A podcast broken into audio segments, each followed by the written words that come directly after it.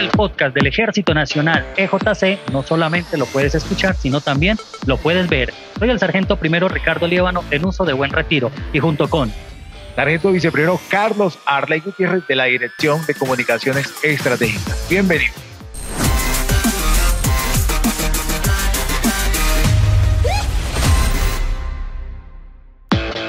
Llegan las eliminatorias del Mundial 2026. Nuestras eh, jugadoras de la selección femenina de fútbol, una excelente representación. Muchos deportistas en Colombia dejando en alto el nombre de nuestro país. Y siempre me he preguntado algo, mi primero, Carlos Arley Gutiérrez, ¿cuál ha sido la injerencia del Ejército Nacional en el deporte? Pues nuestros soldados, aquellos que han sufrido indolencias de la guerra, también hacen parte del deporte, son también fondistas, tenemos ciclistas, tenemos nadadores. Pese a las dificultades de la guerra, son deportistas que tenemos en representación por parte de nuestro Ejército Nacional, contando con buen estado físico pese a las dificultades. Con respecto precisamente, mi primero, Carlos Arrey Gutiérrez, hemos eh, traído un invitado muy especial. Se trata del doctor Hernán Peláez Restrepo, periodista durante 60 años de carrera profesional, con una trayectoria impresionante que nos va a hablar de este y otros temas. Doctor Peláez, bienvenido al podcast EJC del Ejército Nacional. Muchísimas gracias y por supuesto anticipado agradecimiento a quienes se han tomado la molestia de que conversemos un poco. Bueno, nuestros seguidores también se hacen la misma pregunta que yo tengo para hacerlo. Usted prestó servicio y cuál es su experiencia en el servicio militar con nuestro ejército. pues bueno, mire, ante todo, no, yo, mire usted lo que es la vida con el tema militar. Yo tuve la ocasión de presentarme en el batallón Baraya, aquí en Puente Aranda, para, en esa época, yo no sé si todavía es, el sorteo que llamaban. Sí, señor, todavía. Y recuerdo porque yo después tuve la fortuna, la, curiosidad de trabajar anexo al batallón, porque ahí quedaba la compañía Shell de lubricantes y eso. Y al frente quedaba la compañía ESO. Con ambas trabajé de manera que la zona de Puente Aranda, inolvidable. Y, y recuerdo eh, pues hoy sonríe uno, pero en su momento de gran nerviosismo, porque en ese patio del batallón Maraya nos paraban en filas, alineados, tipo ejército, nos faltó sí numerarnos, y había un sargento, usted es sargento, ¿no? había un sargento mal encarado, pero que quería ser simpático en medio del dolor que nos iba a representar. Porque nos advirtieron, lleven el cepillo de dientes únicamente. ¿Cómo así? Así ah, es que si sale sorteado se queda de una vez. Ah, bueno, muchas gracias. Y el sargento se paseaba para mayor nerviosismo entre las filas y había puesto a dos soldados que no miraban al patio sino a la pared y entonces él se paraba al lado de uno y decía, este, y el soldado ya decía, sí, adentro, este, no. Y el sargento era tan mala clase que daba la vuelta y volvía a señalar al mismo, y este, sí, para adentro. Eh, y en medio de todo ese humor negro, le dio por preguntar, bueno, ¿a quién le gusta la música? Y entonces un muchacho levantó la mano y dijo, venga que hay que mover un piano aquí arriba. ¿A quién le gusta pintar? Dos levantaron la mano. Bueno, a coger la brocha gorda y a pintar. Ellos pensaron que pintar era ir a una academia de artes. Eh, bueno, finalmente no salí sorteado porque además para complementar el nerviosismo, ellos contaban. Decía a otro, le decía, ¿cuánto llevamos? 32, bueno, son 60, faltan. Y al rato, ¿cuánto llevamos? 35, faltan tantos. Ese es el recuerdo que tengo yo del tema de las Fuerzas Armadas con los cuales alguna vez jugué fútbol ya en el Cantón Norte, había una cancha de fútbol que era como embajada. Y entonces eh, el, el, hombre que manejaba el equipo del ejército nos sacó ventaja porque puso a jugar a los de él bajando y entonces nosotros era bregando a subir. Pero bueno, pero eh, yo diría que lo que yo hago hoy ya no es realmente un oficio, eh, yo digo que es un vicio, porque pues yo en estas líderes deportivas estoy desde el año, imagínense, 63, he tenido la fortuna de trabajar en todos los medios, es decir, en los impresos, llámese periódicos, revistas, en los radiales, en televisión. Pues he tenido, digamos, e, eso realmente yo creo que es una fortuna que hay que acompañarla, ¿no? Porque uno, eh, yo siempre aprendí algo que me dijo un sabio maestro que tuve yo, que fue Yamid Amad, él siempre me dijo, el que es bueno lo tiene que demostrar y si no lo demuestra, pues no es bueno. Como quien dice, usted trabajará aquí hasta que muestre que está en condición de trabajar y de aportar. Y, yo diría que ese es un reto que uno mantiene a diario, ¿no? Usted lo mencionó. Yo a mi edad todavía haciendo programas y preparando programas y hablando de lo que me gusta, que es el tema del, del fútbol. Aclaro, ah, fútbol de varones, que es el que yo jugué y el que he visto toda la vida, aunque admito que ahora hay un fenómeno con el fútbol femenino que ha revolucionado realmente la, la apreciación. Estaba viendo un dato que es increíble. Dos, casi dos millones de espectadores pagaron entrada en Australia para ver este campeonato mundial que acaba de terminar. Luego viene una, yo diría una sacudida para el fútbol de varones porque han encontrado que hay otro atractivo para el aficionado, que no renuncia al fútbol, que celebra los goles y ahora serán goles de hombres o goles de mujeres. El rol de la mujer definitivamente en nuestra sociedad ha sido muy importante y sobre todo en el deporte. Exactamente, Ricardo. La mujer ha sido de gran importancia en todos los ámbitos, pero también quiero consultarle al doctor Peláez, que es un experto en el deporte, cómo ve los roles del deporte en la mujer.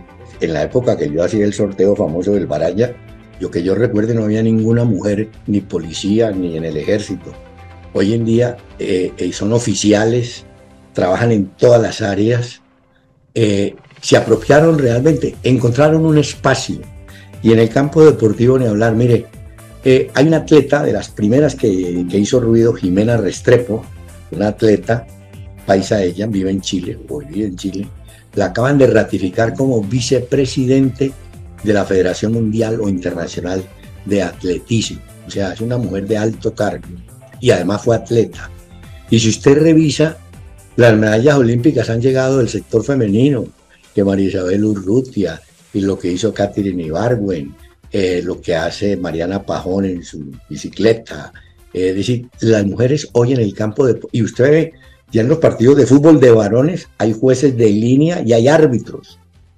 Hoy, por ejemplo, en Inglaterra, y le hablo de los que dicen que inventaron el fútbol, el técnico actual de la selección inglesa, Southgate, de varones, eh, se irá a retirar, no sé cuándo, un año, dos años, o se irá. Y ya dicen que la persona que lo va a reemplazar es la persona técnica de la selección femenina. O sea, llegaría la señora a manejar un grupo de, varones, de manera que es innegable el poder y el poder y el espacio que han conseguido las mujeres. Doctor Peláez, son 60 años de profesión periodística, de manejo de medios de comunicación. Ha estado usted muy eh, vinculado con el deporte, comentarista deportivo, director de varios medios y de varios programas a nivel nacional. ¿Usted de toda su experiencia recuerda que el ejército, las Fuerzas Armadas de Colombia hayan tenido alguna representación en el deporte a nivel nacional o internacional? Yo recuerdo hace muchos años que ya no se hace o no, o no se visualiza, había un campeonato nacional de selecciones. Yo recuerdo que en su momento era la selección del Valle, la selección de Antioquia, en ese entonces selección de Cundinamarca, que eran la, sobre todo Valle y Antioquia dominaban el panorama. Y había siempre una selección de las Fuerzas Armadas que llegaba con una ventaja sobre las otras, no digo ventaja técnica ni de pronto futbolística, pero ganarle en velocidad y en fuerza a uno de las Fuerzas Armadas era complicado porque ustedes la preparación física de ustedes era perfecta comparada con las de las selecciones. Eh, yo recuerdo que también tuvieron ciclismo, equipos de ciclismo, participaron. Eh, yo, yo quisiera decir un poco que eh, estuve averiguando, me dijeron, no, en las Fuerzas Armadas hay, torneos internos, pero yo diría que habría que visualizarlo más y entrar a competirle a la, a la gente, ¿no? Eh, aquel partido que le cuento yo que jugamos en, en el Cantón Norte, ya por compasión del técnico de las Fuerzas Armadas, nos dijo, vea, pasen dos muchachos de nosotros para que les ayuden. Había uno que, Santa, me acuerdo, ese Santa corrió como por nosotros, mejor dicho, corrió tres veces más que nosotros y ese nos dio una mano y nos ayudaba. Y además eh, estaban curtidos, es decir, usted le daba una patada y eso para él, no, estaban dentro del paseo. Eh, de manera que sí era, y era gente joven además, ¿no? De manera que a mí sí me parece que las Fuerzas Armadas debieran mostrar un poco más de, de sus torneos eh, locales o regionales, eh, no sé, el batallón A contra el batallón B, eh, si esa es la palabra que usan. Pero yo creo que siempre hubo deportistas. Yo recuerdo, creo que hay un marchista de las Fuerzas Armadas que tuvo competencia internacional. De manera que sí hay y, debe haber muy buenos, muy buenos elementos, ¿no? Muy buenas, digamos, técnicamente hay jugadores muy buenos en todas las áreas, en baloncesto, en todo. Pero como le digo, Qué, lástima que no lo visualicemos como yo visualicé la selección de las Fuerzas Armadas en aquella competencia con el Valle y con Antioquia, ¿no? En los torneos nacionales. También quiero consultarle si el Ejército Nacional debería tener una representación en alguna liga deportiva como Ejército Nacional. Le quiero contar, en varios países, aquí nomás, nuestros vecinos del Ecuador, la Policía Nacional del Ecuador tiene su equipo que creo que todavía es el Nacional de Quito. Si usted le pregunta a los rusos, ni hablar. Eh, eh, en, lo que llamaban antes la cortina, los países de la cortina, siempre los ejércitos tenían sus equipos pues, profesionales, no sé cómo sería el término allá, pero los dínamos, los, todos esos equipos eran realmente en el fondo equipos de las fuerzas militares, ¿no? Que era además una motivación y la gente lo aprendió.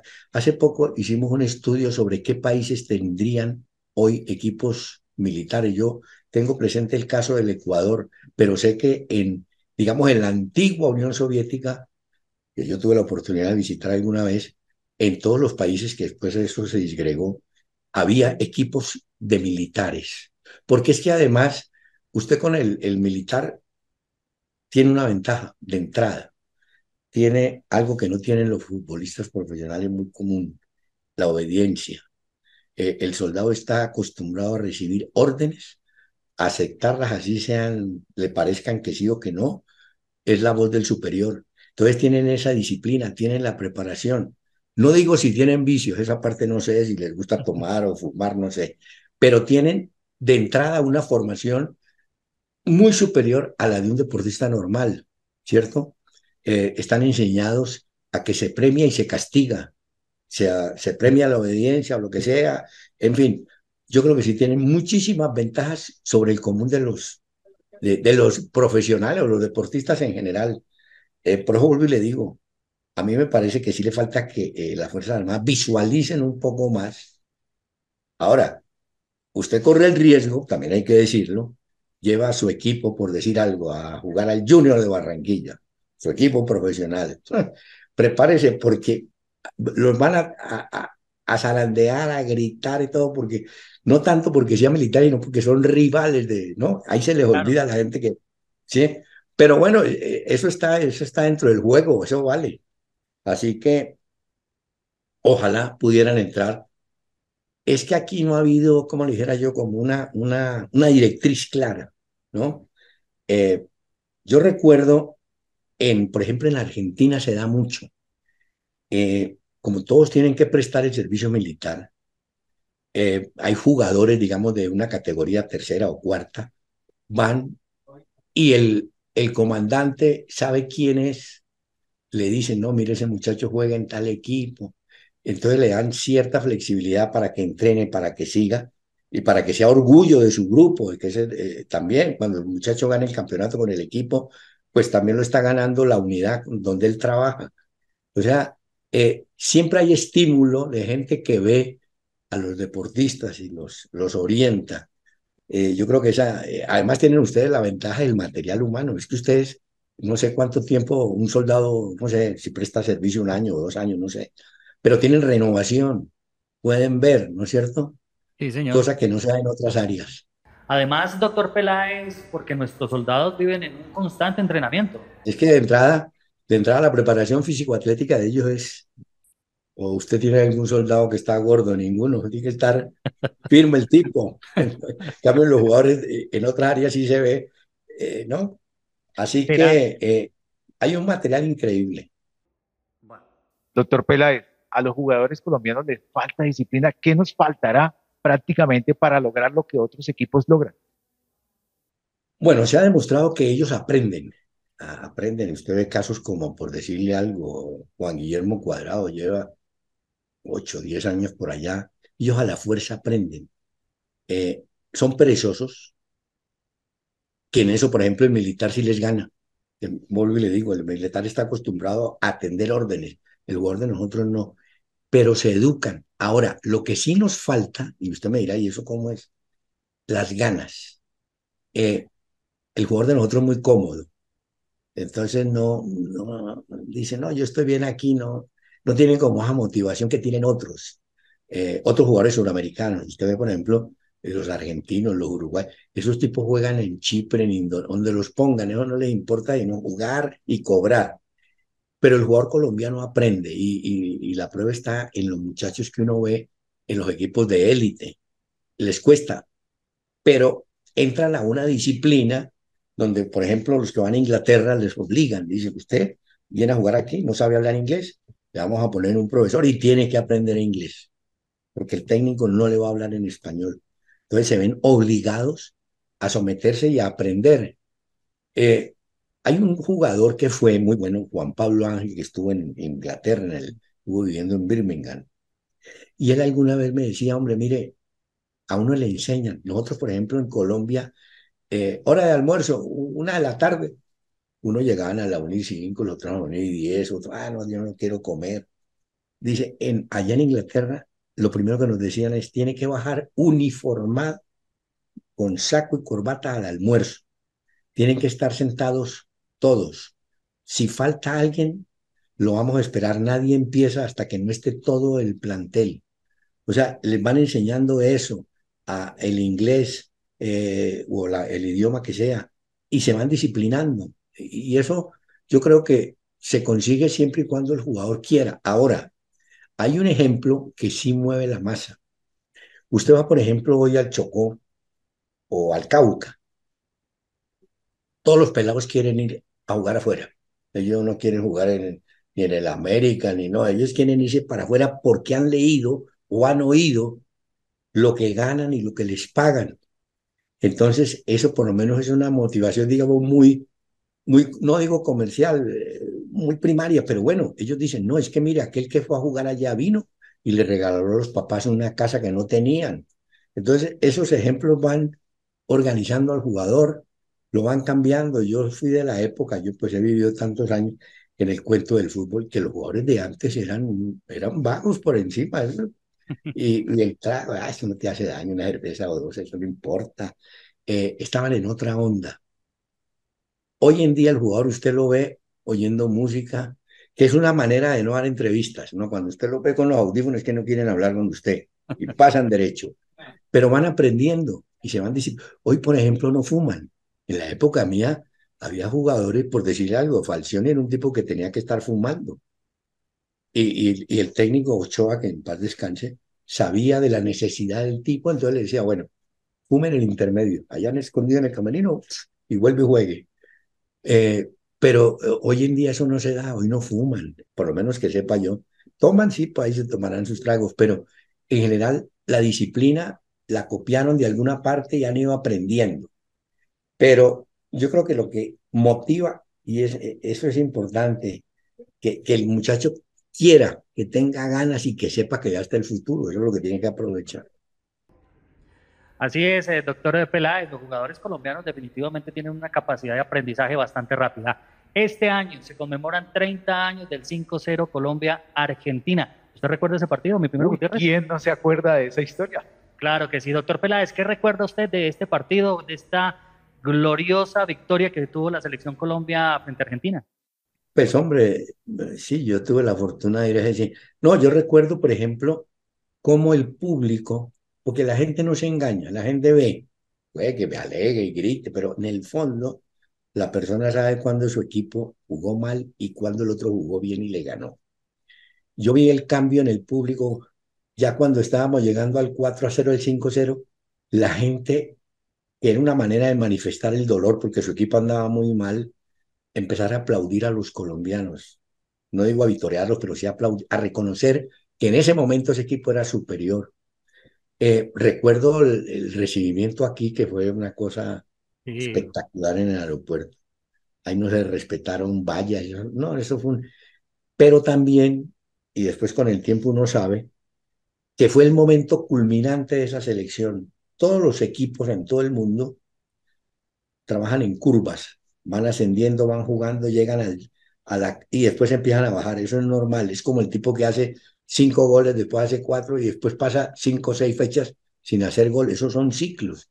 Y a nosotros nos agarró ese ciclo arriba en el 5 a 0 y después vino el descenso, que además ayudados por la euforia y porque la gente ya cuando Pelé dijo, no es que estos van a ganar el mundial, ya perdimos. Ahí cuando ya nos dijeron que íbamos a ganar el mundial, seguramente algún jugador se lo creyó y dijo, ah, sí, yo entro y gano. Entro y gano. Entramos y el primer gol nos lo hizo Haki y hasta ahí llegamos, un rumano. Eh, pero fue el momento, digamos, fue la selección más espectacular en su momento. Eso fue, y yo siempre lo conversé con Maturana, me decía, es muy difícil manejar el éxito, porque uno cree que el éxito va a durar toda la vida, la fama, el ruido, eso aparecieron los regalos, aparecieron, bueno, la cantidad de cosas que ellos no estaban preparados, que la publicidad, y, y, ahí caímos en el pecado todos de creernos que íbamos a ganar de cuento y resulta que no se ganaba de cuento, porque enfrentamos a una selección de hambre. Los equipos que tienen hambre, y eso vale, que no han ganado nada como ese equipo rumano, esos entraron fue a, ganar y a pasar por encima de nosotros y no les importó. Que mire, que fue que golearon a Argentina, que, que son... No, no, que y nos ganaron. Yo diría que nos cogió en el momento de la, del declive, ¿no? Teniendo una... Yo creo que esa fue la mejor selección, la del... Y ahí fue el mejor partido y ahí fue el, donde llegamos al tope. Ahí después ya no fue lo mismo, ¿no? No pudimos manejar eso. Es que manejar manejar la fama, la vanidad, eso sí que es complicado en la vida, yo. Doctor Peláez, una de las preguntas que nos hacemos los colombianos, este año sí vamos a clasificar con la selección Colombia, con nuestro nuevo director técnico, Néstor Lorenzo, pero ¿realmente sí llegaremos a esta convocatoria? Pues lo voy a decir, si no clasificamos esta vez, no, no van a tener que regalar la entrada, porque es que con el nuevo sistema hay más elecciones, es decir, hay fijo seis cupos y un séptimo, y somos diez elecciones. Es decir, sería el, aquí entre nos sería el colmo que no pudiéramos entrar al próximo mundial. Que de paso crea un compromiso a los jugadores, ¿no? Porque es que ahora les van a decir lo que estoy diciendo yo. Bueno, si no entran esta vez, dedíquense a otra cosa, porque la tienen servida. Así que yo creo que sí vamos a ir.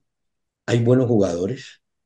El problema es que los jugadores que él escoja estén en el momento que es, porque eh, eso siempre lo dijeron, el mismo, yo recuerdo lo que dijo un Peckerman, me dijo un día, yo puedo traer, me pueden decir que ese jugador hace tres meses era un fenómeno y ahora no lo es.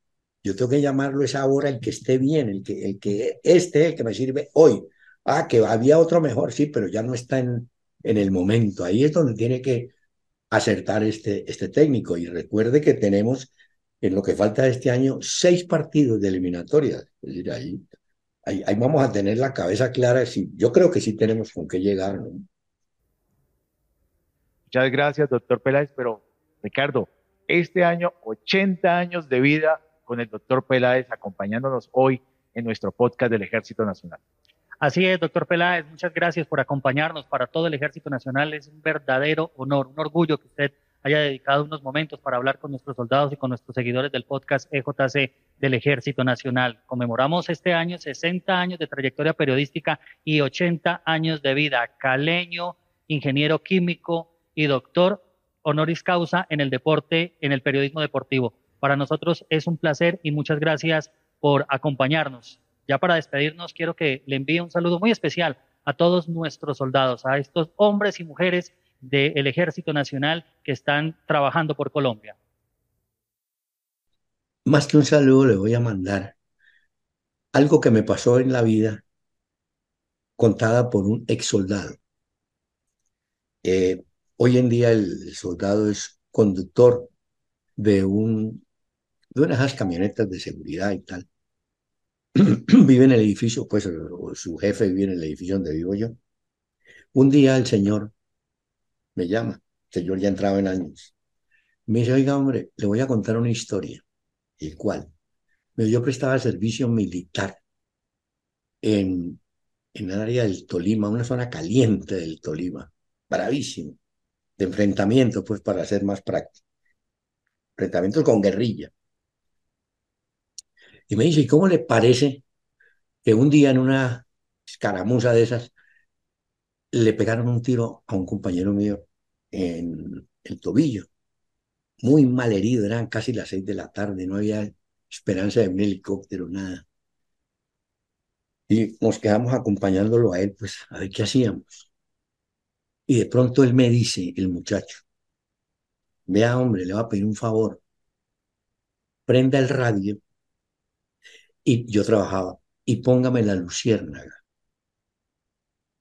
Si yo me muero, dijo el soldadito, quiero estar tranquilo oyendo a estos tipos reírse. A mí eso me impactó mucho porque uno, cuando uno habla en un radio, uno no sabe a quién le va a llegar el mensaje, a quién le va a ayudar. Y a mí me impactó mucho porque el, el muchacho era consciente del momento que vivía y dijo, yo quiero terminar oyendo esto. A mí eso me pareció pues de un enorme valor. Y yo tuve la fortuna en los programas esos que hacía de saludar a todos los que estaban en las montañas de Colombia, refiriéndome a personas secuestradas, a soldados que estaban metidos en la, en la manigua, digamos. Siempre me pareció, eh, como le dijera yo, justo. Y voy a contar esto que puede mortificarlos. Porque, pues, ustedes recuerdan a un tristemente célebre Alfonso Cano. Sí, señor. Tipo de las, bueno, durante dos años, en diciembre, nosotros vivíamos o trabajábamos en Puente Aranda, Caracol. Me llamaban de la portería, vea, que viene una niña a darle una carta. Y yo bajaba, era una peladita con su mochilita y tal, me entregaba la carta. Yo en ese momento corría para el programa y bueno. La carta venía, era un mensaje de Alfonso Cano, pero no era un mensaje nada raro, simplemente me felicitaba, oiga bien, ha desocupado el tipo, me felicitaba porque yo en un programa de la mañana decía, y ahora viene el gringo con la hora. Para él que yo le dijera, a uno de los Estados Unidos gringo, eso para él era, pues me imagino, ¿no? Eh, dos años. y yo no sabía en ese momento quién era, porque él filmaba, Alfonso. Después fue que me enteré. No, esto para rematarle, la radio hace mucho, pero mucha penetración y yo quiero en este momento enviarle un saludo a ustedes que están acá, pero más a aquellos que están poniendo la cara y poniendo el pecho a la brisa, como se dice. Solamente me, eh, resta agradecerles a ustedes el tiempo y la, y la deferencia, hombre, muy amables. Doctor Peláez, nuevamente, gracias a usted, hombre. Muchas gracias, doctor Peláez. Igualmente es uno de invitados muy especiales para seguidores, Ricardo, ¿cómo la ve con nuestro personal de trabajo que tenemos detrás de cámaras y detrás de estos micrófonos que estamos llevándole a nuestros seguidores por parte de la Dirección de Comunicaciones Estratégicas? Una realización, como lo acaba de decir mi primero Carlos Arley Gutiérrez, de la Dirección de Comunicaciones Estratégicas y los invitamos para que estén muy pendientes porque vamos a tener invitados de lujo en el podcast EJC del Ejército Nacional, también para que nos sigan a través de nuestras redes sociales. Exactamente, Facebook, Instagram, Twitter, TikTok y nuestro Spotify. Antes de decirlo, bueno, nosotros siempre vamos a estar ahí acompañándonos con nuestro podcast del Ejército EJC. Ejército Nacional, patria, honor, lealtad.